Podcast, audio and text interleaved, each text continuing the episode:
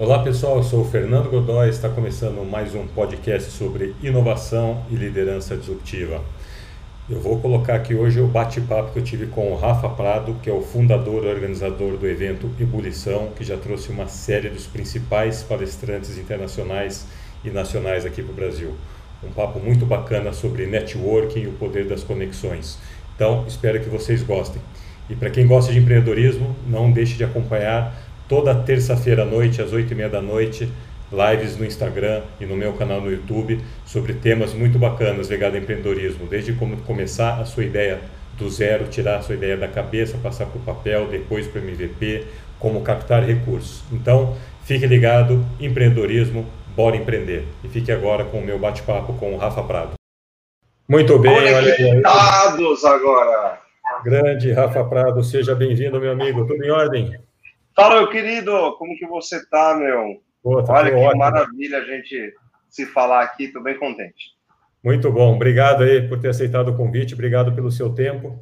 A gente está numa semana aí de, de live sobre hábitos exponenciais e Rafa Prado, cara, difícil ninguém conhecer, mas assim, Rafa Prado é o cara das conexões, do networking, responsável pelo Ebulição, um evento fantástico. Aí trouxe. Fala um pouco dos nomes que você já trouxe aí para gente, Rafa. Cara, foi bastante gente, hein? Tô falando de. O ano passado a gente trouxe o Sir Richard Branson, bilionário, fundador da Virgin, Kevin Harrington, do Shark Tank Internacional, vários players do Brasil também, Carlos Wieser, João Apolinário, Ricardo Amorim. Foi uma galera bem, bem bacana aí para a gente trocar boas ideias de negócios, de empreendedorismo, enfim. Muito bom. Então, assim, Rafa é o cara do network, é o cara das conexões. Então a gente vai começar, Rafa. Um tema aqui que vários, não só empreendedores, pessoas, né? Empreendedor entre empreendedor, a gente sempre bate esse papo aqui, perguntando o seguinte: como que a pessoa começa a expandir o network dela? A gente tem muito assim, às vezes as pessoas chegam aqui, principalmente quem vem para São Paulo, puta, como é que eu começo? Em qualquer cidade do mundo. Qual que é a primeira grande dica para você começar a expandir o seu network? Porque, assim, para sair daquele ciclo, às vezes, restrito dos amigos que eu tenho da infância, tem pessoas que nascem, crescem, morrem com o mesmo ciclo. E não tem problema nenhum. Mas a gente discutir aqui um pouco da importância do network. Como é que você dá o primeiro passo?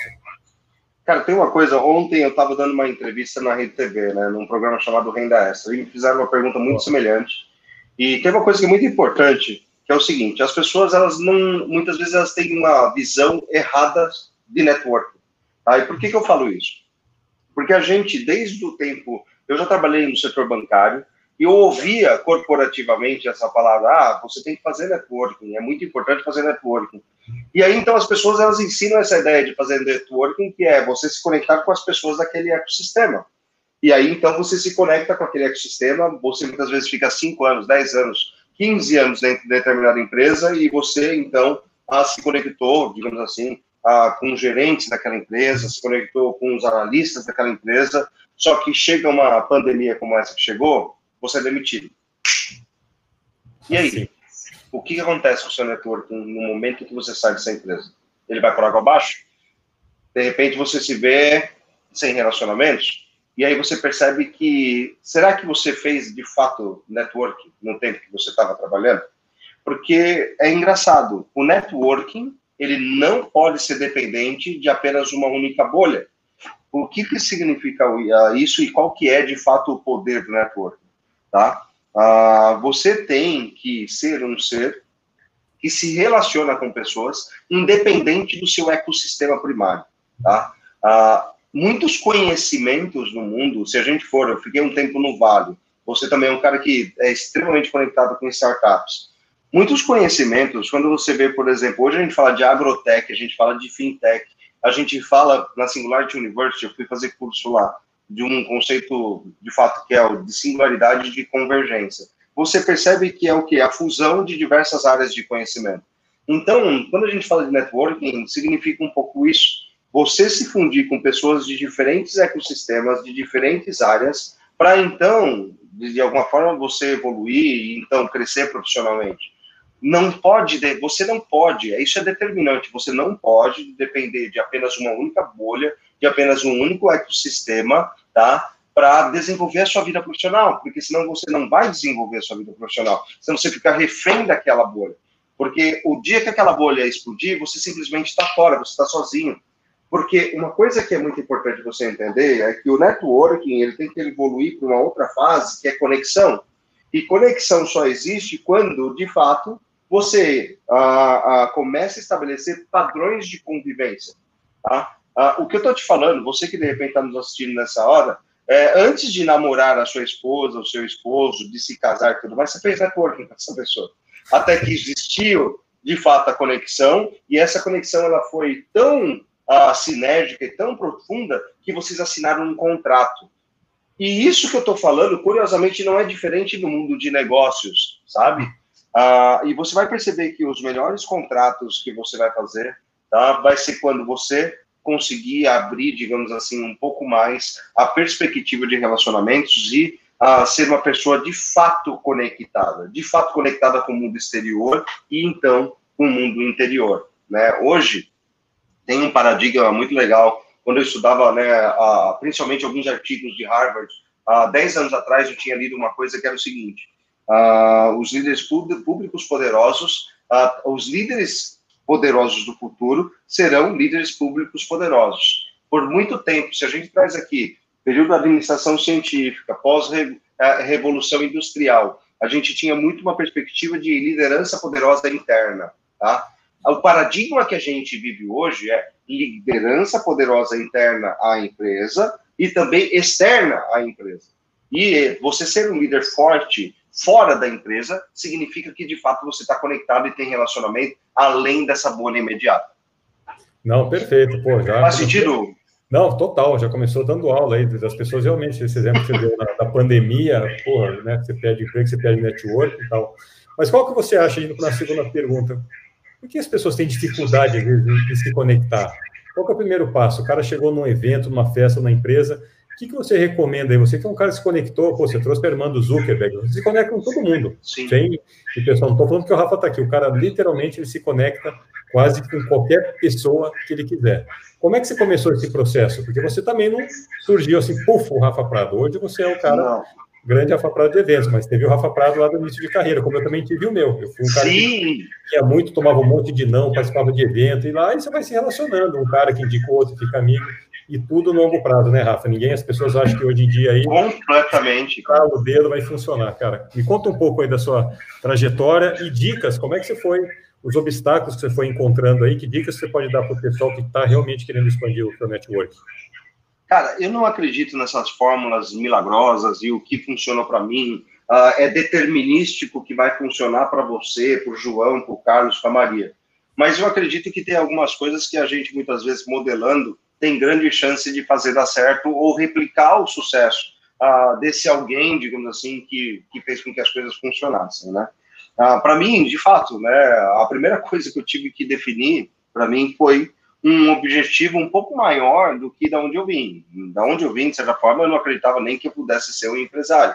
Uma série de coisas aconteceram que me colocaram numa esfera, digamos assim, de relacionamento com pessoas, de uh, empreender, não só a, a, numa visão, digamos assim, startupeira, mas empreender a minha própria vida para gerar soluções para os outros. E foi muito determinante ao longo do meu desenvolvimento a figura de pessoas de fora a, me ajudando, ou me mentorando, ou me mostrando, digamos assim, o caminho que eu deveria, que eu devesse seguir, né? Quando eu entrei na USP, eu comecei, minha autoconfiança lá elevou, justamente porque Uh, tinha muitas pessoas ali que não se relacionavam comigo porque achavam que eu era o favelado. E, curiosamente, meus amigos do passado achavam que eu era playboy, porque eu tinha passado numa universidade pública, mesmo sendo a periferia. Então, olha só, já me sentia sozinho. Os dois lados ficavam meio assim, mas tinha um professor que foi meu primeiro mentor, digamos assim, que achava que eu era muito inteligente e tudo mais. E ele falou, cara, pô, você é um cara diferente.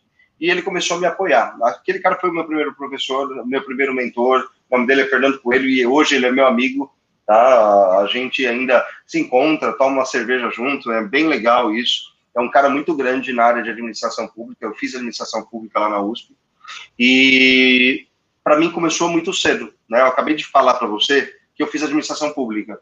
Isso significa uma coisa, tá? Meus primeiros empregos, uh, antes inclusive de trabalhar no banco, cara, eu trabalhei um tempo, por exemplo, no setor público. Eu trabalhei e conheci pessoas que muitas vezes tinham essa pretensão de ser um político, de ser a, a, a, um cara que era um representante da sociedade. E naquele tempo, da minha faculdade, eu comecei a observar a importância de você se conectar com pessoas para que você conseguisse eventualmente atingir os seus objetivos, né? E isso foi muito importante, só que eu não sabia qual era o caminho das pedras. Eu sofri uma coisa, cara. Uma vez eu fui fazer uma reunião e nessa reunião estava o prefeito de Ribeirão Preto, tá? Ah, não, na verdade, o prefeito de São José dos Campos, tá? São José dos Campos, a terra do Ita. Cara, sabe o que aconteceu comigo? Quando o cara entrou, na, na, tava esse professor, inclusive, quando o cara entrou naquela sala, cara, minha mão começou a suar frio, eu fiquei, meu, travado. Foi a primeira vez que eu tava falando com um cara que era um líder de uma cidade. O que aconteceu comigo tem um nome dentro da psicologia que eles chamam de temor reverencial. O que é o temor reverencial? É basicamente um excesso de respeito à hierarquia. Tá? E a gente tem isso, a gente é programado desde criança a respeitar os nossos pais, depois os nossos professores, depois as autoridades ah, da sociedade.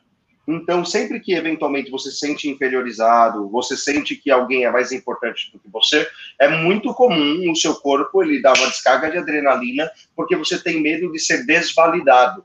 Isso aconteceu uma vez comigo, alguns anos já à frente, eu tinha, eu acho que 22, 23 anos, quando eu estava trabalhando nesse grande banco, eu entrei no elevador, e aí, você sabe, não sei se você já trabalhou em, ou já teve relacionamento com instituição bancária, mas só que para o bancário em si, diretor de instituição bancária é Deus, cara. Vice-presidente, então, é acima que Deus, é tipo os titãs, sabe?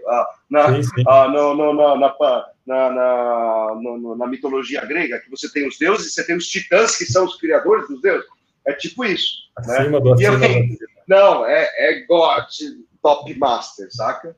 E eu lembro que eu entrei num elevador, e quando eu entrei naquele elevador, eu tinha um diretor muito importante naquele elevador. Eu olhei para ele assim, baixei a cabeça, tipo, olhei de novo e tudo bom? Tipo, sabe?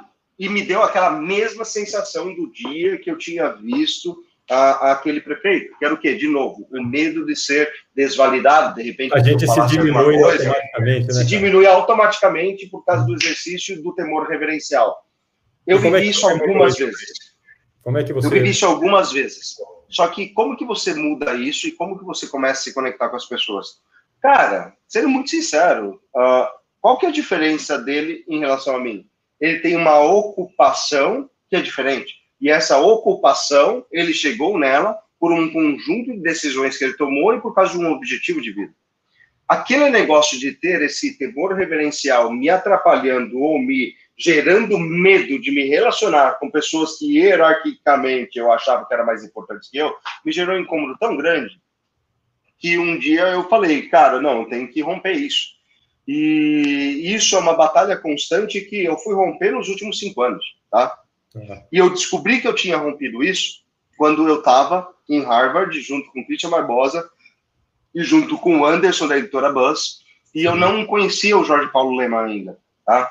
E quando eu vi o Jorge Paulo Lema, eu falei para os meninos, porra, vou, vou cumprimentar ele e eu tenho que fazer esse cara rir. Os caras olharam para mim e falaram, Rafa, você é muito louco, você, você é muito cara de pau, você não vai fazer isso, você vai passar vergonha. E por que eu estou falando isso? O jogo do relacionamento, presta atenção, você que está aqui agora, tá? O jogo do relacionamento é um jogo de probabilidade, tá? Ah, você falar com alguém tem duas possibilidades: a pessoa falar com você e se conectar com você, a pessoa virar as costas e não se conectar com você. E as duas possibilidades, digamos assim, cara, o que, que você tem de fato a perder? Tá? E eu te falo além. O benefício de você se conectar vencendo o medo muitas vezes, ele é muito maior do que o malefício de, de repente, a pessoa, meu, tá nem aí pra você. É aquela história do vendedor, o não a gente já tem sempre, né, Rafa? O não você já tem. O que, que custa é, é superar é. esse medo? É o que você falou, como é que eu supero esse medo de chegar numa pessoa? Eu também, acho que todos nós já passamos por essa fase, porque acho que ninguém, salvo raras exceções, aquele cara que nas costas que pronto, né, cara um conector automático, não tem vergonha de nada, ele tem papo, ele tem assunto, ele tem empatia, Sim. ele vai conectando. Tem pessoas assim, mas acho que a, a maioria de nós passam por esse processo de medo, de dúvida, de, de tomar atenção, de passar vergonha. E, mas eu concordo exatamente. Continua seu papo. Eu quero saber o que, que você fez ele rir. É, e de novo, não, e de novo aquela questão da validação, né? Só que depois de muitos anos, eu fui entendendo que o cara que de repente é um grande presidente de uma empresa, o cara que é um grande diretor, o cara que é uma celebridade, ah, no final das contas eles fazem as mesmas coisas que a gente faz. Então, a ocupação de uma pessoa não deve ser determinante para ela te oprimir dentro da sua mentalidade, porque você se sente oprimido. A única coisa que faz com que você não se conecte com as pessoas é porque você não se sente parte do bando. E nessa história do, do JP Lehman, cara, foi muito interessante um teste que eu fiz para mim mesmo. Que foi o seguinte: ele era, naquele momento, hoje é o José, o José ah, enrolando a língua. Hoje é o Joseph Safra, o homem mais rico do mundo, naquele momento, do, do mundo não, do Brasil. Brasil. Naquele momento era ele ainda. E ele veio caminhando aqui, eu fui caminhando, eu estabeleci contato visual, e aí, então, no momento que ele olhou para mim, eu falei meia dúzia de palavras, cara, imediatamente ele abriu um sorrisão, aí eu falei mais uma frase, e naquele momento ele se conectou, a gente ficou 20 minutos conversando. O Christian Barbosa e o Anderson viraram e falaram: Mano, Rafa, você não existe. Não e a única coisa que eu fiz, cara, tem uma técnica que a gente chama que é a técnica do absurdo. A técnica do absurdo, ela pode gerar três efeitos, tá? O efeito número um, a pessoa vai se desconectar com você porque ela de fato achou que era um absurdo, então você é um idiota. A segunda coisa é, ela vai entrar num, num aspecto de surpresa, do tipo, hã? E aí então você emenda uma outra coisa para terminar de entrar, basicamente, na. na a, a, já que ele abaixou a você entra com uma outra frase para você entrar no diálogo. E a terceira coisa é a alegria. O cara acha que o negócio é tão absurdo, ele entende é. como uma piada e ele dá risada. Então significa o seguinte: eu tinha 33% de chance de rejeição verdadeira, versus 66% de chance de eu conseguir pelo menos uma brecha para tá entrar. Tá em tudo, cara. Pelo menos uma brecha para eu entrar e, e, então estabelecer um diálogo. Então, a probabilidade estatística de eu conseguir me conectar com ele era maior do que a probabilidade do erro. Uma coisa que eu quero falar é o seguinte: sempre existe a possibilidade de você tomar, tomar um não. Uh, uma coisa muito fisiológica. Todo mundo aqui já deve ter tomado não da, da, de uma pessoa que gostava, por exemplo, de uma mulher, de um homem, seja quem for. É normal. Eu já tomei um monte de não e eu continuo tomando não. De repente alguém aqui fala assim para mim na live hoje, então, se você quer falar sim, me manda um inbox. Não, brincadeira. Então, assim, aí, cara, tá o não, o não, é, nesse exato momento, começou a aumentar. Mandar um coraçãozinho, manda um coraçãozinho aí, pessoal. Manda coraçãozinho. Se você gosta do Rafa é, é. e de repente você quer falar sim para mim, mande um coração. então, o que, que acontece, cara? Naquele momento, eu virei para ele e falei uma coisa muito simples. Jorge, eu tenho um bilhão para investir uh, nas suas empresas, vamos tomar um café e abrir um sorriso. Nesse momento que abriu o sorriso, ele também abriu o sorriso, ele entendeu que aquilo era uma brincadeira, Sim. e aí eu falei, cara, eu sou muito amigo da Patrícia Meireles, uma pena que ela não veio aqui. E a Patrícia, você conhece ela também, né? uma amiga nossa do ecossistema, ele era mentor dela, e naquele momento ele falou, poxa, a Patrícia é uma querida. Então eu usei referência de pessoa conhecida e usei algo que foi um abridor só para estabelecer relacionamento e chegar no cara de uma forma diferente, porque todo mundo, você que está aqui, cara, ó, olha no meu olhinho, tá? Olha no meu olhinho, você que está aqui no YouTube. Brother, presta atenção. Você não tem que ficar prestando, batendo continência para o cara que tem uma ocupação que você julgue mais importante que a sua. Tá? A gente, as conexões, elas acontecem no nível pessoal, no nível íntimo. O seu cérebro, ele é trino. E um dos cérebros que você possui é o cérebro límbico, tá? que ele controla todas as emoções. A conexão ela acontece em nível emocional, tá? Então não adianta você a, a ficar fechado, racionalizar as, os relacionamentos, que não vai dar certo, tá? Pessoas elas podem se apaixonar por pessoas, pessoas elas podem gostar de pessoas. Então, a partir do momento que o relacionamento entre seres humanos é emocional, você tem a livre, digamos assim, você tem uma arma na sua mão, que é, de certa forma, abordar as pessoas a partir do contexto emocional. Porque se você entra no contexto racional, a pessoa se fecha no castelo dela. Uh, eu aprendi muito sobre a psicologia de consumo com um cara chamado Robert Cialdini. Ele é o maior cara do mundo. Trouxe ele para o Brasil algumas vezes. Você conhece esse cara também. Você que está aqui talvez conheça ele pelo livro Armas da Persuasão.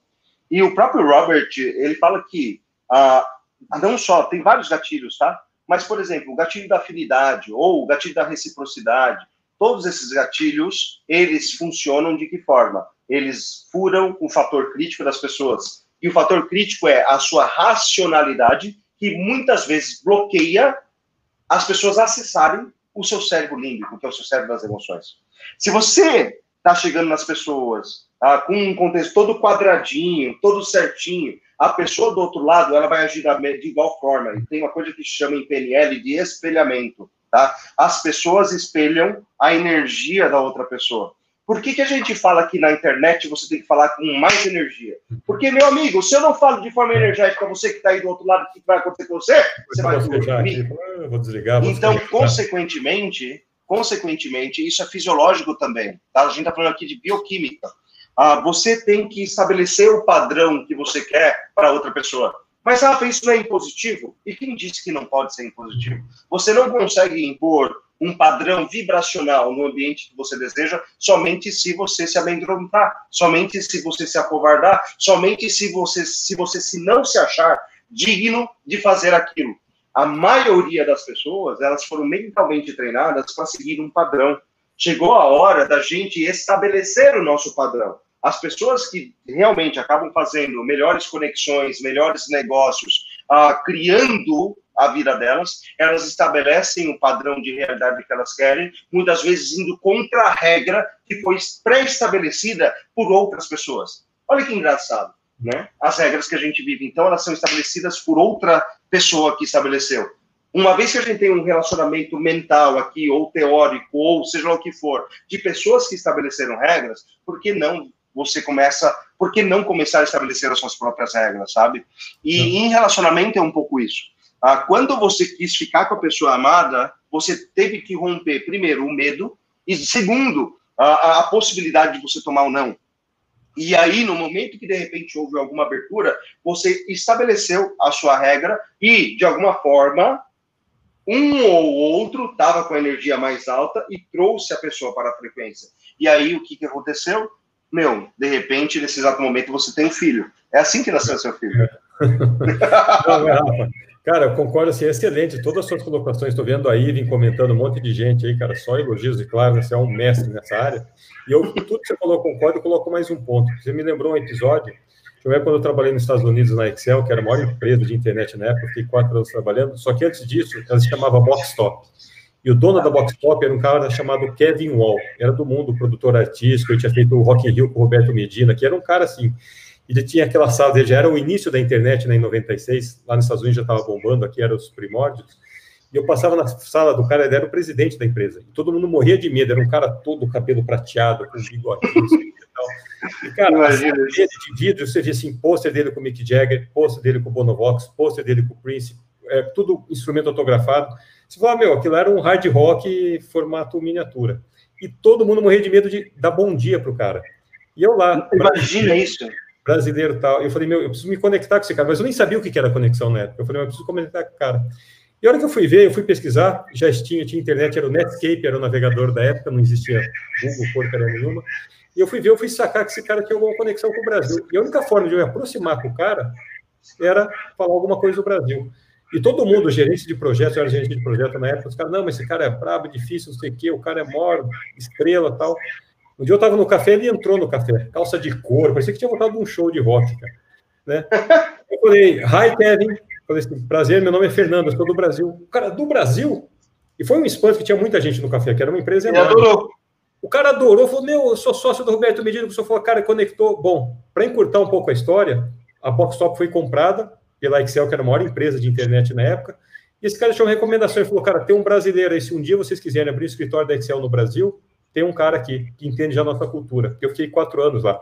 E por pouco eu não trouxe a Excel para o Brasil, mas só para contar que, assim, de tudo que você falou para complementar, às vezes tem alguém que você quer se conectar, faça o um mínimo do trabalho, faça uma pesquisa, um estudo, saber quem é a pessoa, do que ele gosta, se ele gosta de algum hobby, se o cara é, é um filântropo, se ele torce para o mesmo time, se escuta a mesma música, você tem alguma coisa, cara, que é uma forma de se conectar com o que você falou da emoção. E às vezes não, chega lá, hi, uh, e trava, aí o cara vai te achar um patético, né? E por mais que a minha sorte pudesse ser mínima, mas é uma coisa assim, a gente tem que criar coragem. Ontem a gente bateu um papo. Coragem, cara. cara, a coragem é o que fomenta. Se eu perguntasse para você qual que é o seu superpoder, eu tenho certeza que você vai falar que é a coragem, como o meu também é. E essa coragem que dá Como diria a Cristian Barbosa, a cara de pau do Rafa. É, mas, cara, deixa, um abraço para o nosso amigo Cristian. É. Mas é um pouco disso. Então, o network, que é o, o grande tema de hoje aí, é a questão de você ter coragem. Mas aí volta, que é, é o, o escopo aqui da semana, para a gente falar um pouco de conexão, networking e hábitos exponenciais. Quais bons hábitos que ajudaram o Rafa aí na sua vida, na sua trajetória? O que tem te ajudado? E depois eu vou fazer a pergunta já, a segunda. Quais que te atrapalharam e como é que você reverteu? Tá bom, ótimo. Cara, bons hábitos, tá? Uhum. A gente estava conversando sobre isso essa semana. E é muito engraçado. A gente tem uma cultura aqui no Brasil que é uma cultura anti-fracasso, né? E a cultura anti-fracasso, muitas vezes, ela castra as pessoas. E é castração mesmo, tá? Uh, acho que você tem que tomar, você que está aqui nos ouvindo hoje, muito cuidado com essa cultura que, de alguma forma, tem falado que se você for um fracassado, você está fora do jogo. Cultura brasileira. Uh, é, e sabe por quê? Quando eu estava no Vale, eu conheci um cara chamava Said Hamid. Esse cara é o fundador da Plug and Play. Ele acelerou Dropbox, PayPal. E uma das conversas que a gente teve lá foi sobre fracasso. E uma das coisas que foi dita é, foi muito determinante, que é o quê? Qual que é a característica principal que faz com que você invista uh, em um futuro empresário, futuro empreendedor, e você então acelere esse futuro empresário, empreendedor ou startup? Uma delas, ele falou, cara, para a gente aqui é muito importante que os empresários empreendedores já tenham se frustrado. Isso foi um susto para todo mundo. E por que isso? Ah, o que é previsibilidade para esses caras, tá? Uma coisa que é escassa, a escassez verdadeira no mundo não é de boas ideias, mas sim de bons líderes, tá? E isso é aqui no Brasil, isso é fora do Brasil, e basicamente o que eles procuram não é a melhor startup, a melhor ideia, a melhor a, a, a inovação. Porque se você tem um bom líder, você pode passar a melhor ideia para que ele execute, para que ele lidere. Imprevisibilidade para eles é o seguinte: de repente eu tenho uma boa ideia com um líder aparentemente maduro, e aí esse líder, de repente, numa crise como essa, uh, ele, entre aspas, fica sem cash flow. Você não sabe como esse cara vai reagir emocionalmente. Você não sabe como esse cara vai reagir quando ele ter uma perda, por exemplo, de alguém querido.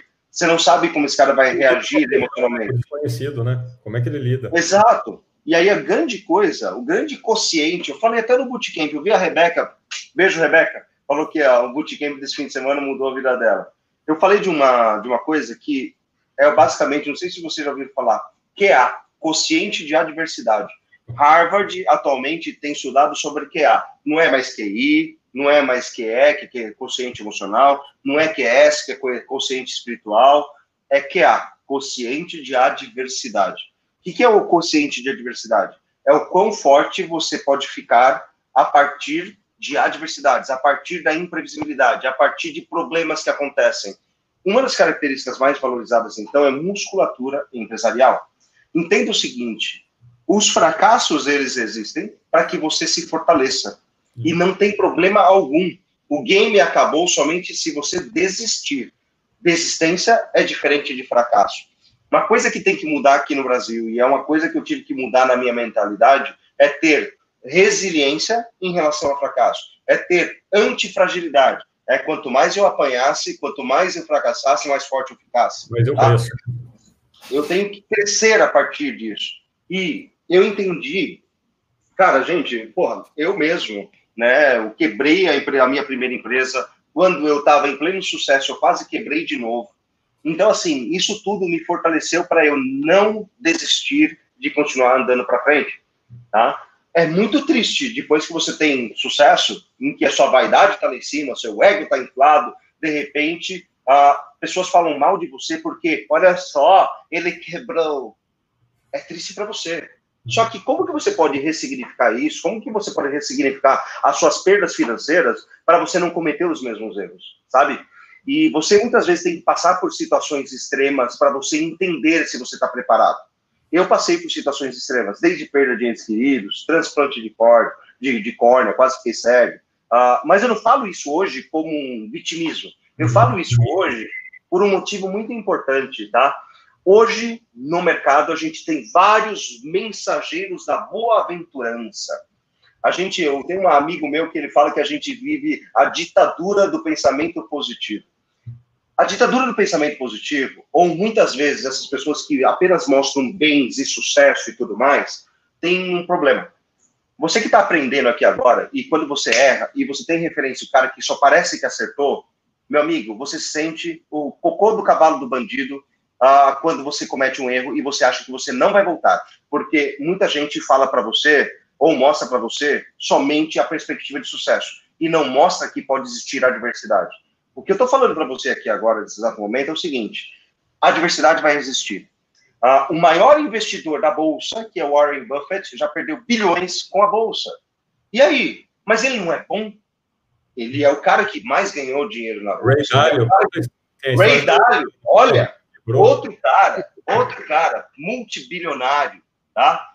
Só que esses caras já perderam dinheiro com investimentos, inclusive em ações. Mesmo sendo os maiores caras, tendo os melhores analistas a partir do momento que você entender que o sucesso ele é irmão do fracasso, você vai compreender que o que você está passando de adversidade, de repente, nessa pandemia, de repente você ficou desempregado, de repente você quebrou sua empresa, de repente as coisas não estão acontecendo como você imagina, a única coisa que você tem que aprender é continuar andando para frente, nem que você engatinhe. O que você não pode é parar. E isso eu aprendi a duras penas porque houveram momentos que eu pensei, eu vou parar. Então, o que, que você não pode fazer? Já respondeu a sua pergunta, né? A sua segunda pergunta. A única coisa que você não deve fazer dentro do, dos negócios ou dentro do empreendedorismo é parar, tá? É parar. Porque a partir do momento que você para, aí sim, meu amigo, você tem um problema. Porque a partir do momento que você para, você dá vazão a outros problemas. Por exemplo, você pode ter uma depressão porque você parou. Você pode ter uma síndrome do pânico porque você parou.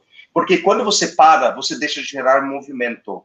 Negócio é movimento, dinheiro é movimento, tudo isso é movimento. Tá? O que está acontecendo agora, vou dar um exemplo para vocês de movimento.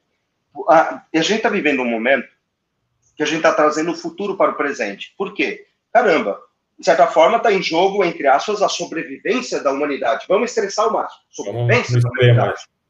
Então, nesse exato momento, o que, que acontece? As pessoas estão se movimentando para encontrar a vacina mais rápido, para gerar novas tecnologias, para gerar novas tecnologias, inclusive de saúde, tudo bem? Movimento. Se a sociedade como um todo ela para e não se movimenta, a gente não tem vacina mais cedo, a gente não tem avanço da medicina. É a mesma coisa para você. Em tese, a gente pode falar que nesse momento a sociedade está à pira de um colapso de repente, esse colapso, para muitos, já chegou. Para muitos, pode falar que a economia de determinado país está fracassando. Porém, todas essas economias, todas essas grandes empresas, todo mundo está em movimento. Para o quê? Para continuar andando para frente e reverter essa situação de adversidade. E, curiosamente, eu quero agora acalentar o seu coração, você que está presente aqui, que é o seguinte: daqui 10 anos, você vai olhar isso daqui e vai falar: eu aprendi muito em 2020. 2020 me tornou um homem. 2020 me tornou um empresário. 2020 me tornou um melhor pai. O problema, ele é maior do que você imagina quando ele está acontecendo.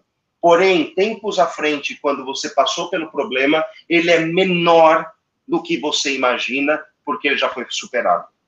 E sabe qual que é o ponto? Pô, sensacional. Assim, de novo, é, a gente viveu muito isso daí, e eu recebo, converso com muitas pessoas, como você também, todos nós, né? E todo mundo, se for para dar exemplo de coisa ruim, desgraça que aconteceu na pandemia, vai ter um bilhão aí, cara. Meu né? Deus! Vai ficar todo mundo chorando lenço, aquela história, alguém é, chorando, eu estou vendendo lenço. Mas o ponto é o seguinte, quando você fala de movimento, vem, tem a ver com a coragem, com a determinação, que você tem seus objetivos definidos, isso falou para fundamental. Cara. Aqui no Brasil é uma desgraça, as pessoas acham que quando você fracassa, é uma coisa ruim, é uma coisa suja. Então, fala, pô, Dantas, eu também já quebrei, eu já me dei mal, já fiz coisa errada, já, cara, já aconteceu de tudo. Mas o que você falou é o ponto mais importante, a gente não desiste. E o problema é que nessa pandemia, muitas pessoas desistiram. Ou desistiram de relacionamento, desistiram do seu emprego, ou fizeram desistir, desistiram do seu negócio. E não dá, cara, é usar esse momento de aprendizado mesmo. Porque como você falou, daqui a cinco, daqui a dez anos, você vai falar, caramba, olha o que a gente passou. E eu acho, para mim, 2019 tem a nossa amiga em comum, Fátima, que você que me apresentou, eu sou Sim. muito grato por isso. Ela falou para mim, Fernando, 2019, se ela me conhecer, eu estava no seu evento, ela falou, Olha que 2019 vai ser o seu ano mais difícil, o seu ano 9 e tal. Eu falei, é, cara, mas você vai começou em janeiro, fevereiro, você vai foi ladeira abaixo. E eu falei, chega, né, Fátima, tem como parar um pouco aí as cacetadas? Nem tinha pandemia. E aí eu entendi, eu falei, cara, eu falo com a minha esposa assim, foi o melhor ano nosso, que a gente aprendeu muito, a gente sobreviveu um ano que foi difícil. Chegou na pandemia, cara, a gente estava equilibrado, eu já tomei tanta porrada ao longo do tempo aí, mas a, a coisa principal que a gente fala para todo mundo estar tá escutando, a gente não pode parar, a gente não pode desistir. E eu tenho vendo, eu tenho visto muitas pessoas desistindo, Rafa, parando é. e culpando a pandemia, culpando a economia, culpando o governo, culpando isso. Cara, para de se culpar. Assuma a responsabilidade pelo ponto que você está hoje, é você o único responsável e segue em frente, não pode desistir. Mas assim, é, cara, mexe com a minha cabeça isso daí. Eu é escutei, conversando com pessoas, assim, seis meses, as pessoas vêm desistindo gradativamente. E me levou até a montar aqui a, a Masterclass aquele exponencial que estava conversando contigo, exatamente para isso. É para não deixar as pessoas desistirem, para darem um passo para trás, para refletirem, organizarem a sua vida. Cara, que 2021 está aí, cara. A gente já está passando essa fase. Vamos para cima de novo. Esse é o ponto. Esse é o ponto. A gente tem que se tocar, de parar de reclamar, gastar essa energia negativa e aplicar na gente mesmo. Tanta possibilidade, tanta oportunidade de startup. Você mesmo falou, cara tecnologia para acelerar o mundo, e as pessoas ficam, ah, será? A tecnologia não é para mim. Eu escuto ainda em palestra que eu dou transformação digital, os caras falando que tecnologia é caro, é complicado, é difícil. Porra, meu, levanta a bunda da cadeira, vai no YouTube e pesquisa o que, que aplica para você, cara, que o seu concorrente está fazendo ou não, mas não. Eu gasto meu tempo reclamando, cara. Eu tô com o saco cheio disso daí.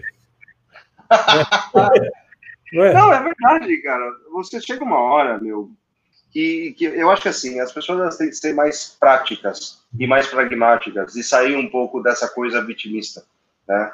Uh, eu sou muito adepto, eu não era, eu já vivi. Olha, olha, presta atenção numa coisa, galera. A maior evolução e o maior autodesenvolvimento vem quando você assume versões que você já assumiu na sua vida. Eu já fui vitimista. Eu achava que era tudo culpa do governo, do sistema, porque eu era de uma classe oprimida e tudo mais tá? Então, eu entendo as pessoas que passam por isso, porque eu já passei por isso, mas eu não permaneci nisso. Permanecer é a mesma coisa que aquela velha coisa, dor versus sofrimento, né? O que, que é dor? Dor, cara, é um momento de instabilidade que, de repente, tira o seu emocional do eixo. Cara, quando meu pai morreu, eu senti dor. Quando eu quebrei minha empresa, eu senti dor. Quando eu terminei um relacionamento de três anos, eu também senti dor. Quando chegou a pandemia e fez com que, durante praticamente um ano, eu não fizesse uma das minhas maiores paixão, paixões, que é evento ao vivo, meu amigo, isso também me fez sentir dor neste ano. Não estou falando de tão longe, não. Porém, sofrimento é uma escolha. Sofrimento é a perpetuação mental da dor, com angústia, com mágoa, lá, lá, lá. Ô, meu querido, você que está aqui hoje, você não tem permissão de ficar sofrendo. E se você está sofrendo, está na hora de você cortar isso, porque é isso que vai te levar para o buraco. Então, você tem que mudar esse drive mental, porque uma das coisas que eu aprendi com esses grandes caras, aprendo com o Fernando, aprendo com uh, os mentores que eu já tive, com o bilionário que eu já vi, é que todos eles inevitavelmente passaram por momentos de dor, de quebra, muitas vezes de escândalo na mídia. Olha só os problemas que esses caras tiveram que enfrentar. Tem um amigo meu que é muito próspero. Um ano atrás ele perdeu o filho. Você sabe o que, é perder isso? Imagina só, tem um outro amigo meu que nesse exato momento está passando por um momento muito difícil, extremamente próspero, extremamente conhecido, só que a esposa dele está com câncer e está enfrentando com muita força. Você imagina o que essas pessoas estão passando nesse exato momento também? Se essas pessoas elas ficarem apegadas à dor, apegadas ao vitimismo, elas não vão andar, andar para frente. E isso funciona em todas as áreas da vida. Posso então, um, um complemento, Rafa, que você vai, a gente complementa. vai discutir, cara. Complementa, assim, complementa. Estoicismo. Na Masterclass eu acabo falando sobre estoicismo, cara. Sim. Qual que é a principal lição entre várias coisas estoicismo aí, que é uma filosofia grega que foi aprimorada pelos romanos, mas fala, cara, o que é externo você não controla, cara. O que é externo você não controla. Aceita isso, entenda isso, você vai, não vai sofrer. E as pessoas acham que é ser frio. Cara, lógico que a gente sofre. Não é. Mas eu não quero ficar nessa dor o resto da vida, cara. Eu não quero ter esse sofrimento, desculpa, para o resto da vida. Porque está fora do meu controle. E eles falam muito disso. Existem desastres natu naturais, existem tragédias. A questão é, eu vou ficar sofrendo? E não é nem querer ser frio ou ignorar. A gente tem essa empatia, claro, cara. A gente é. Óbvio. Mas, assim, a energia que a gente gasta com tragédias, vendo besteira, porcaria, tudo que atrapalha, tira a nossa energia, draga toda essa energia que a gente poderia canalizar para a gente, para construir algo, para continuar empreendendo, enfim, para tocar. Então, eu vejo muito, e o estoicismo, eu fico contente que é um negócio que está, as pessoas acham que o estoicismo está na moda. Pô, está na moda, cara, o negócio é milenar, né? E a gente precisa realmente trazer isso daí. A mensagem é, o que você não consegue controlar, cara, aceita. Você controla aceita. as suas ações, as suas atitudes. Isso daí você é responsável, mas a gente tem que parar de achar que, puta, aconteceu uma tragédia aqui, eu sofri. Você deu um exemplo, teve uma pessoa que perdeu um irmão, o irmão se suicidou durante a pandemia. Então, no, dia, no dia seguinte, ela estava lá, trabalhando, fazendo isso. Pô, mas você não está sofrendo? Eu falei assim, não. Eu amava meu irmão, mas eu resolvi continuar tocando minha vida. Eu resolvi Imagina não sofrer. Não sofrer. E é bem o ponto que você está falando.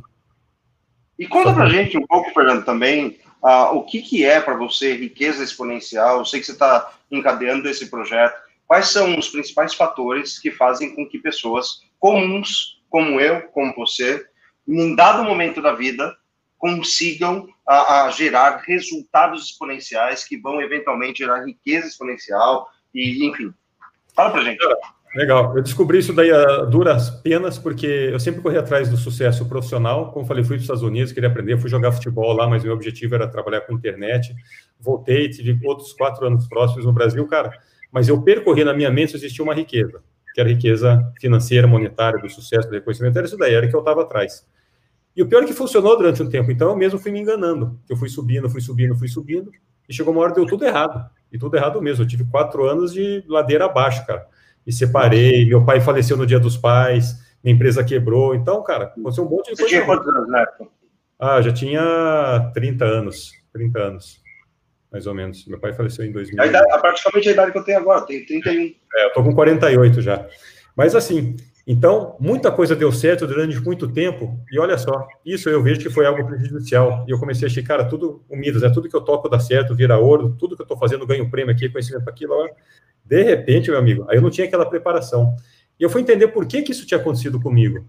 E aí, cara, estudando muito, filosofia, estudando, eu sou um cara, todo mundo acha que eu só estudo tecnologia, inovação, que é o meu background aí de 25 anos, startups e tudo mais. Mas, cara, eu sou muito mais filosófico hoje do que qualquer outra coisa. Tá. Eu fui entender que eu persegui a riqueza errada, eu fui entender que tinham sete riquezas. E aí, eu fiz até o ah. webinar exponenciais, que tem a riqueza familiar, da sua saúde, do seu conhecimento, a sua saúde vai te dar energia. São cinco riquezas, dos amigos, a espiritual. E depois você conquista essas cinco juntas, aí sim você vai acontecer, é uma consequência. Eu até menciono lá do Victor Frankl, que escreveu em Bruto Sentido. Cara, isso é fato. Toda vez que você persegue a riqueza, o sucesso, você vai se frustrar, ele vai fugir de você. Porque tem essas outras cinco riquezas que você conquista, aí o sucesso, a riqueza monetária, financeira, ela é uma consequência, e que te dá a sétima, que é a riqueza da liberdade, que é a única que te compra tempo. Então, é um pouco disso, mas eu tive que dar muita cabeçada para entender e estruturar essa masterclass, para poder passar para as pessoas. Começou basicamente aí é, tentando ajudar alguns startupeiros que estavam desesperados, depois expandiu para amigos.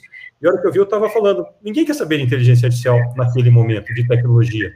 As pessoas querem saber de como é que eu organizo a minha cabeça, a minha vida, como é que eu atingo os objetivos, como é que eu vou traçando, é, e, e, tudo em função de hábitos, por isso que eu chamo de hábitos exponenciais. Horas que as pessoas sacam que metade das suas decisões não são decisões, são hábitos, muda. E aí você tem que falar, pô, eu tenho bons hábitos, legal, continue cultivando. Como é que eu altero os maus hábitos? E aí foi nisso eu cheguei na estrutura da riqueza exponencial, que tem a ver muito com, com, princípios. Eu falo muito sobre o Ray Dalio. Os caras acham que o Ray Dalio é só aquele bilionário. Cara, tem um livro do Ray Dalio, Princípios, que é uma base para tudo. O estoicismo é base. Então eu fui estruturando uma, uma base de pilares, pilares para a minha vida que funcionaram.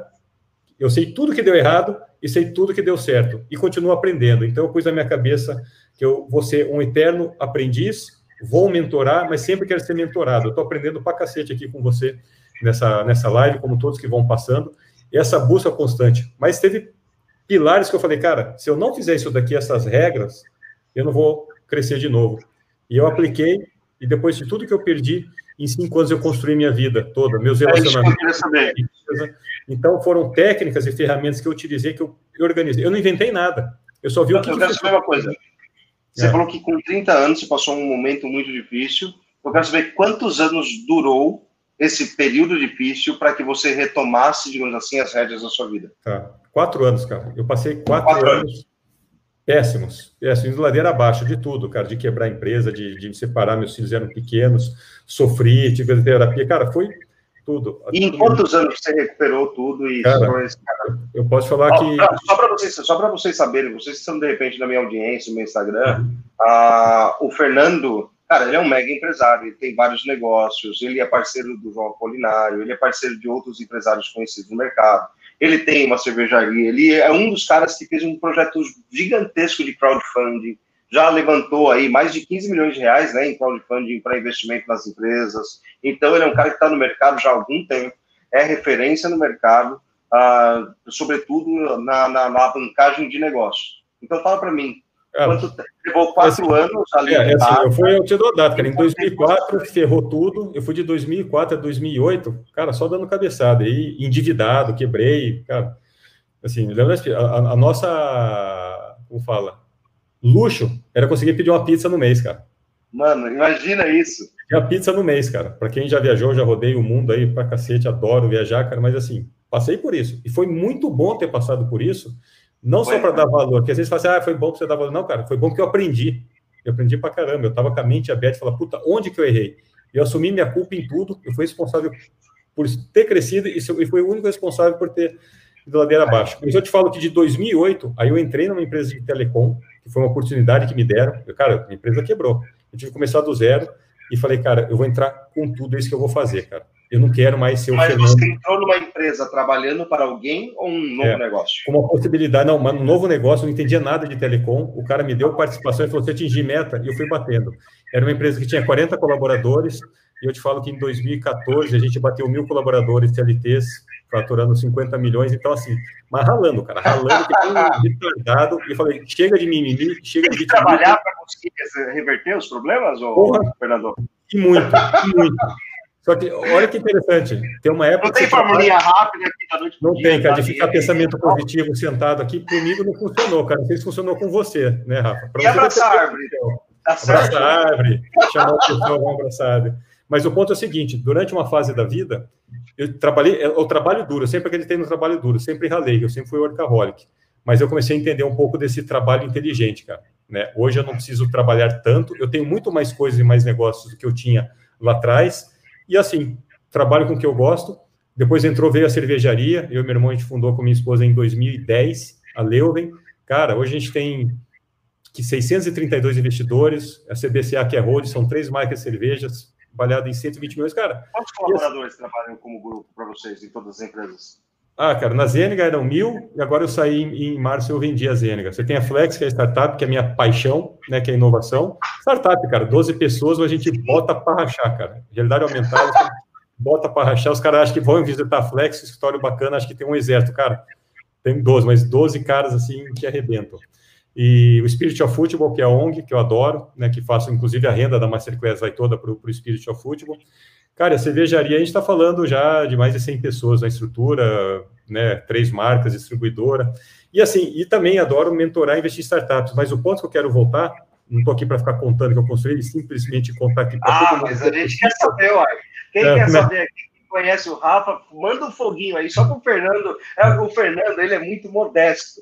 É, não, passa desapercebido, mas o cara é um monstro. Manda um foguinho aqui, quem gosta de saber um pouquinho mais aí da história do Fernando. Manda um aí no, no Instagram. E, mas o que, que aconteceu? O que eu quero dizer é o seguinte: 2004, 2008, quatro anos péssimos, perdi tudo, me endividei e tal. Aí eu comecei a ter educação financeira, voltar a poupar, ser investidor do que gastador. Primeiro passo é o que aconteceu. E aí eu posso te falar que eu fui de 2008 a basicamente 2015 Cara, sete anos, recuperei tudo, cara. Tudo e muito mais. Muito mais. Tudo. E de 2015 agora 2020, cara, mentorando, investindo em startup, é muito mais administrando e principalmente, Rafa, que é uma coisa que você faz, cara, que eu sei que você gosta de fazer, cara, é compartilhando, é trocando experiência. É. Assim, quando eu faço uma certeza, tem amigo meu de infância que faz, cara, o cara me liga, você vai, cara, eu atendo todo mundo, converso com todo mundo, respondo. Cara, isso que eu gosto de fazer, cara, porque eu já passei por isso e eu acho que, e vou passar por outras coisas, mas eu quero falar, puta, Rafa, me ajuda nisso daqui. Eu tenho certeza que você vai me ajudar. Esse é o bacana da vida, da jornada, cara, essa troca aí de, de experiência. Aqui, ó, Cast de Oliveira, Nilvin, cidade de Piracicaba. Ó, eu sou piracicabano, hein? Sou caipira. Tá? Piracicaba. Mas cadê o sotaque de Piracicaba? é que quando eu vou para lá no fim de semana, na segunda-feira eu volto com um pouco de sotaque. Aí os caras falam: você foi para Piracicaba no fim de semana, né? Fui, o maior orgulho. Mas às vezes eu fico 15 dias sem ir, o sotaque some. Ai, cara. E é isso. Que legal, meu. Mas bacana, Rafa. Eu acredito é, em tudo isso que você está falando. E, gente, deixa eu fazer uma outra pergunta. Ó, uma outra perguntinha. Tem que ter paciência, então, Fernando? Puta, pra cacete, Rafa. Pra cacete. E assim, é, eu faço muita meditação, cara, que foi um negócio para mim divisor de águas, porque assim, as pessoas, quando a gente pergunta quem medita, se eu perguntar aqui agora, quem faz meditação, escreve aí, manda um joinha. Menos de 10% das pessoas fazem isso daí, cara. E eles acham que eu tenho que ir para o Nepal, para a Índia, virar um zen budista. Cara, não precisa. Eu sei que você já foi para lá. Mas, cara, digita no YouTube. Digita... Índia. Eu já sou indiano, eu tenho vantagem. favorite Indian, stop persecuting me. E... I'm Indian. I came from Mumbai. É. Mas, mas é um pouco disso daí, é o Rogério Lelo, que tem professor de Pilates aí, cara, academia, amigão de, de infância, né? Jogamos bola a vida inteira junto. E, mas é um pouco disso daí. É, acho que a meditação te dá essa calma e te deixa mais atento e relaxado. É um negócio que é inexplicável. Porque você para para pensar, você não sai falando besteira, ela te dá aqueles milissegundos para você não falar besteira, não magoar alguém, não se arrepender. Então, acho que é uma somatória, é isso que eu procuro, que eu trouxe para a Masterclass, falando de vários pilares, e principalmente a gente vai falar sobre educação financeira, a gente vai falar sobre transformação digital, porque não tem como as pessoas hoje, Rafa, você concorda comigo? A gente não aprende educação financeira na escola, a gente não aprende tecnologia, a gente não, não aprende empreendedorismo. E por isso que a gente não. se ferra, por isso que a gente se ferra na vida, cara. A gente precisa aprender todo santo dia. Eu estava ontem, eu estava hoje, começando com o Hugo Estocco, é o famoso long life learning, cara. A gente é eterno aprendiz, que a gente tem que estudar todo dia, e as pessoas não estudam. E não é só estudar tecnologia, é estudar educação, não, é. é estudar filosofia, é estudar áreas opostas da área que você está atuando. O Rafa, eu tenho certeza que é um cara que lê livro pra caramba, se conecta com É isso. Ó, tem até um que eu quero. Ó, tem um que eu quero, inclusive, recomendar para o pessoal. Ó. Recomenda aí. Cadê ele? É. Quem está chegando na live não está entendendo nada. Porra, tem um cara e outro cara agachado. Seria uma seita? O que está acontecendo? a gente está fazendo um. Rafa, eu te ordeno a ficar agachado. Olha só o poder que eu, eu tenho. Ah! a verdadeira é. seita que está acontecendo é. aqui é a seita do conhecimento. Olha só. Boa, muito bom. Eu recomendo muito vocês, vocês, vocês já ouviram falar desse livro aqui, ó. Homo Deus, do Urval Harari. Porra. Eu sou um cara muito conectado com história, gosto muito de estudar história, história do Brasil, história do mundo, grandes decisões, grandes oscilações, modificações macroeconômicas. Por isso, você tem que estudar esse livro também aqui, ó, Uma Breve História da Humanidade, um livro chamado Sapiens, também do Urval Harari. Uh, eu acredito nessa linha que você está falando, o, o, Fernando. Diplominha não é educação. Então, assim, uh, e eu te falo tendo vários diplomas, diploma de mestre, de MBA, de duas graduações. Eu acredito sim que a faculdade, o mestrado, ele te ajuda a ter disciplina e te ajuda a ter metodologia de aprendizado. Isso, meu amigo, é indiscutível que um PhD, um cara que passou anos, muitas vezes, estudando, ele tem metodologia de aprendizado, ele tem disciplina para o aprendizado, e eu acho que falta muito, principalmente nessa geração que está vindo. Né? Eu vejo muito, de novo, o jovem, digamos assim, querendo ser CEO, mas ele não está disposto a aprender a ser CEO, é. não está disposto a aprender, digamos assim, estagiário, né? já quero começar não quer começar ali, já quer começar porque ele é foda pra caralho. Então, assim, eu sei que você talvez seja muito bom, mas, meu amigo, tem uma estrada, e essa estrada, ela não é uma questão temporal apenas de habilidades e competências, é uma estrada de amadurecimento aqui, ó, mental, e, inclusive, preenchimento da sua mente com conhecimento. O conhecimento é a única coisa que pode libertar não só uma geração, mas, de certa forma, até mesmo esse nosso país dessa, uh, dessa ditadura, digamos assim, que a gente vive, mas é uma ditadura do pensamento, tá? O pensamento das pessoas está castrado. Chegou a hora da gente, de certa forma, fazer com que as pessoas voltem a pensar. E a única forma de você pensar é você colocar aqui dentro coisa boa, livro. Quando tem muita gente, é muito engraçado, que vê grossura de livro e fala, Ih, não vou ler, não. É, é caro, bom. tá caro esse livro. É caro esse livro. E aí, então, o que, que você estuda, meu amigo? O que, que você lê? Aonde que você coloca o seu tempo?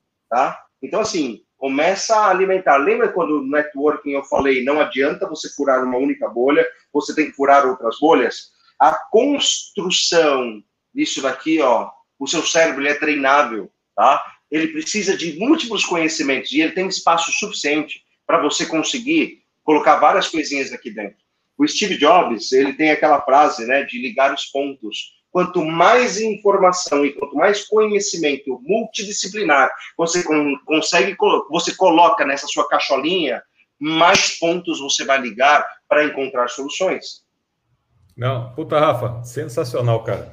E deixa eu fazer uma, agora eu vou fazer outra pergunta para você. Outro dia eu fiz uma Manda. enquete no, no, meu story e falei para as pessoas: o que, que te leva medo? O que, que você não tem coragem? O que, que te falta para empreender, tomar decisões, fazer qualquer coisa, né? Que tipo de medo?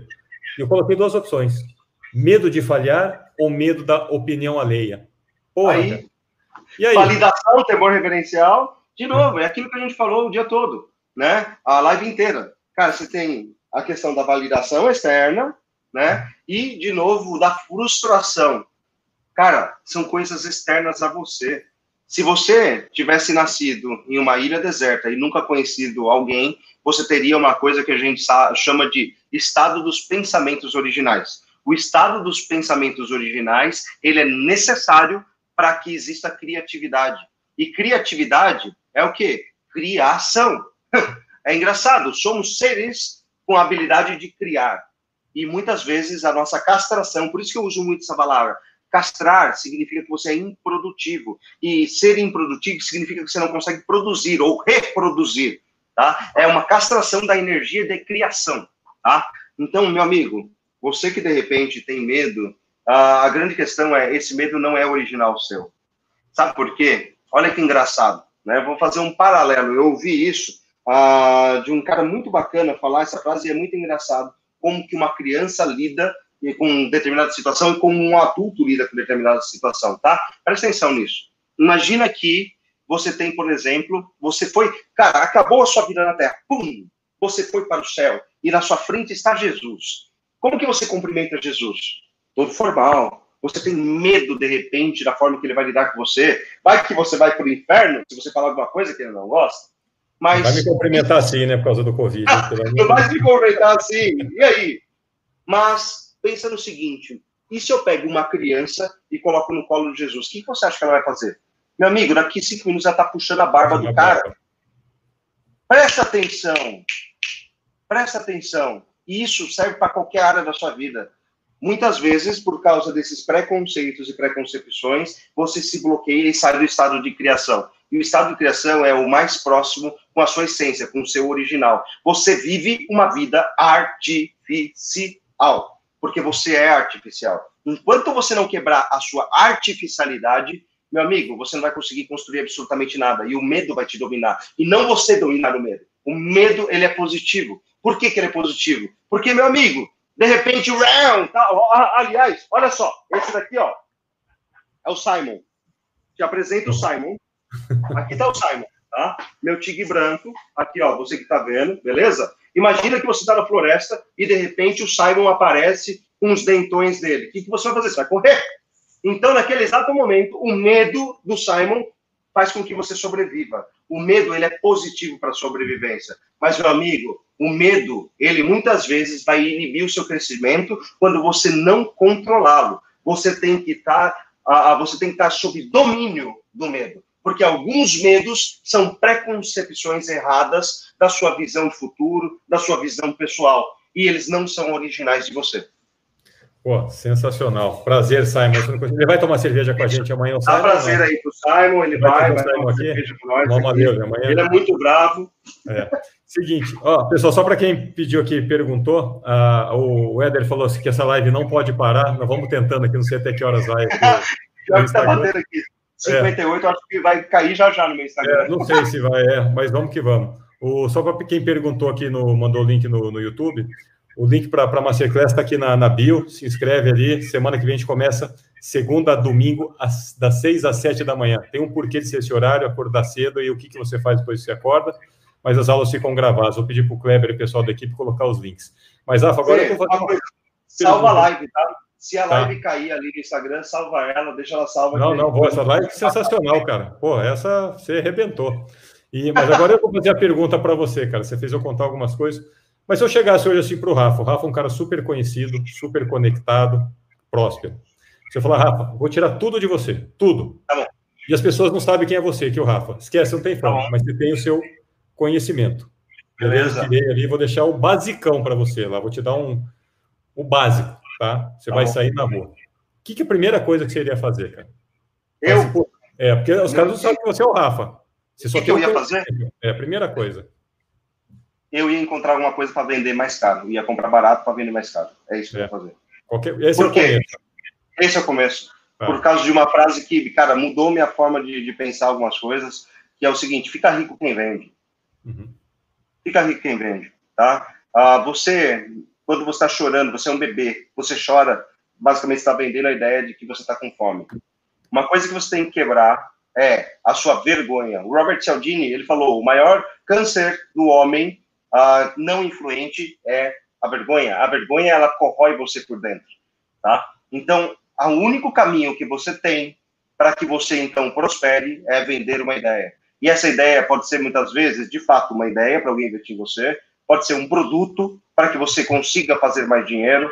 E você vai ver que a história de diversas pessoas que conseguiram romper barreiras, o próprio Silvio Santos, ele era camelô. Meu amigo, fica rico quem vende. Se tudo for tirado de mim, eu tenho uma coisa, que é a minha sabedoria, o meu conhecimento, minha habilidade de comunicação, e eu vou vender pra cacete para voltar aonde eu tô hoje. Puta que pariu, é isso que eu queria escutar. Então, falamos em vender. E olha só, eu quero chegar. A gente não combinou nada disso, pergunta, combinou não, não, nada. Então, mas, coincidentemente, você falou algo, um tema que eu queria puxar, parte comercial, vendas tal. E tem uma coisa que me incomoda muito hoje também, eu estou ficando muito incomodado ultimamente, estou ficando velho, mas assim, os caras acham que vão entrar no mercado financeiro e vão ficar bilionário mexendo com ações. Mexendo com ações. E nada contra, nada contra que eu também invisto. Isso não é um problema é assim, é aquela crença, aquela ilusão que as pessoas têm que, tipo, não vou trabalhar, não vou vir fazer nada, vou pegar um dinheiro e acho que vou ficar milionário com isso daí. E que eu tenho para dizer assim, não é bem assim. E você tocou exatamente no ponto que as pessoas têm que estar vendendo a sua ideia, o seu negócio que for, todo santo dia. Essa é a primeira grande habilidade que a gente tem que ter. Porque sem querer, sem combinar, você virou aqui a falar, puta, de vários hábitos, tudo, como é que a gente chega? Como é que a gente chega nesses hábitos exponenciais? Quais hábitos que são ou foram importantes para você ou vão continuar sendo. E você matou na mosca. A gente não pode ter vergonha de vender. A gente está negociando o tempo todo produtos, ideias. E você deu exemplo, cara, se eu perder tudo, eu faria a mesma coisa. Eu ia ser camelô, dane-se o que ia fazer, cara. Eu ia pegar, tudo, eu ia pegar todos esses caras andando na rua aí, cara, ia vender. É. E se dane que vão pensar? É. Uma coisa, as pessoas falarem existe algo que não é digno. A única coisa que não é digna é você, de repente, ser um corrupto, ser um estelionatário, ser algum cara que a, a, a, faz o mal para o outro. Toda e qualquer profissão, do lixeiro ao cara que é o banqueiro, toda e qualquer carreira, toda e qualquer atitude, ela é digna. Desde que, e sobretudo, meu, isso daí coloca basicamente a comida no prato dos seus filhos. Aonde que isso não é digno? Cara, não tenha vergonha do que você faz, não. Não tenha vergonha de vender, não tenha vergonha do que você é. Porque, na verdade, você está. A única coisa que você é, meu amigo, você é um ser divino aqui na Terra com capacidade de criação e você pode ser quem você quiser. Você, de repente, está quebrado, está desempregado, está advogado, está contador, está empresário. É um estado. E essa ocupação, ela pode ser passageira. Então, assim, meu amigo, você é muito maior do que esse estado de qualquer ocupação que você uh, tenha hoje. Não tenha vergonha de nada, de absolutamente nada, beleza? Anda sempre para frente. Bom, cara, Rafa, a gente falou muita coisa aqui sobre empreendedorismo, sobre arte, sobre network, conexões. A gente, cara, deu um bom, bom papo aí, cara. Eu gostei pra caramba aí. Tem algum ponto aí que você acha que a gente ia cobrir? O pessoal, querem mandar perguntas aí, cara, para o Rafa? Vou pegar até o celular daqui. É, o celular. Quem quer fazer perguntas, manda aí. A gente continua transmitindo ainda no YouTube, que agora é o momento. E antes que a gente, antes que o Instagram desconecte a gente, mas Vai manda aí. Tá? É, mas tá, tá rolando, acho que tá ultrapassando uma hora. Eu fiz live domingo e segunda, o negócio continuou. Mas próximos passos, Rafa. O que, que você está aprontando aí, cara? O que, que vem pela é frente? Cara, falando aí, última mensagem para a galera, tem algumas coisas muito legais. Eu quero que vocês fiquem conectados, fiquem atentos, porque no final desse mês, inclusive, a gente vai fazer um evento online que vai explodir tudo, tá? Vai ter ebulição? Ah, olha, e aí? Quem quer que tenha ebulição? Manda aí para mim, Foguinho. Manda aí para mim, Foguinho. Cara, vai ter uma coisinha aí, galera. Talvez a gente tenha ebulição. Eu falei o ano todo que não ia ter ebulição. Meu amigo, a gente está próximo de uma ebulição. E esse é o mês do meu aniversário. Todo mês, em novembro, eu faço aniversário dia 24 de novembro. Estou esperando presentes, ok, galera? Mas então. A... Comemoração amanhã com o meu, velho. Eu vou. Epa! Boa, boa, boa. Ah. Eu vou me dar um presente esse ano novamente. No ano passado, meu presente foi trazer o Richard Branson no Brasil. Eu sou apaixonado por esse cara. E nesse ano, eu estava acreditando que, de repente, não ia ter ebulição. Em primeira mão, estou falando para vocês, dia 27, 28 e 29, a gente vai fazer uma ebulição online. Tem muita coisa legal que vai acontecer, galera. De verdade. Vai ser massa demais, demais, demais, demais, demais. Tá vendo? Sempre se reinventando, hein, Rafa? Porque se já que mas é, cara, você vai ficar chorando. Me convenceram, cara, de verdade, aquele negócio da resistência. Me convenceram e entendi que é sim uma boa ideia. Não podia passar o ano sem a gente fazer um, um, um furdúncio aí na internet, no empresariado. Então vamos para cima, velho. Vamos para cima que vai ser bom demais. Muito bom. E esse é o espírito da coisa, tá vendo, pessoal? Que aula aí do Rafa Prado sobre conexão, cara, sobre dar volta por cima, que assim, as coisas dão errado com todo mundo, dão errado com ele, dão errado comigo, ah. dão errado com vocês. Dane-se para não falar outra coisa aqui em cadeia nacional. Mas, cara, e daí? Ai, que outro vai falar, que vão falar de mim, que vão pensar, dane que os outros vão pensar. Realmente, você passa muito tempo pensando é. que o outro vai pensar, é. foca em você, que se dane que estão falando ou pensando, toca a sua vida, para de viver em função do outro. Ei, é. dá não. É isso aí, Show. no plano.